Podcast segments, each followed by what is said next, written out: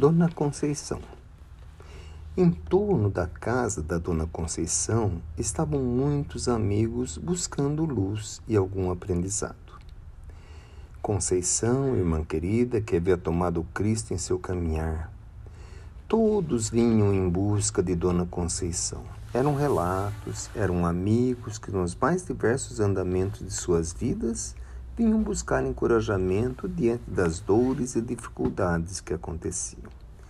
Pedrinho, em sua infância e ingenuidade, via aquela gente que entrava e saía, entrava com medo, dor, insegurança e saía ameno, amado, curado de luz. Pedrinho sabia que Conceição era querida, mas. Conceição, vovó, como pode atender essa gente e não se abalar? Conceição, sempre ao lado do pé de rosa branca, dizia: Ah, meu netinho, meu netinho, se soubesse o que Deus está fazendo para cada pessoa. Eu não me canso de dizer que Deus ama todas as pessoas.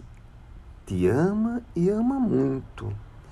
Não pode esquecer-se disso. Por isso, Pedrinho, ame e aproxime seu coração perto de Deus, e você verá que aqui na casa é luz que atinge a todos, a luz que vem de Deus.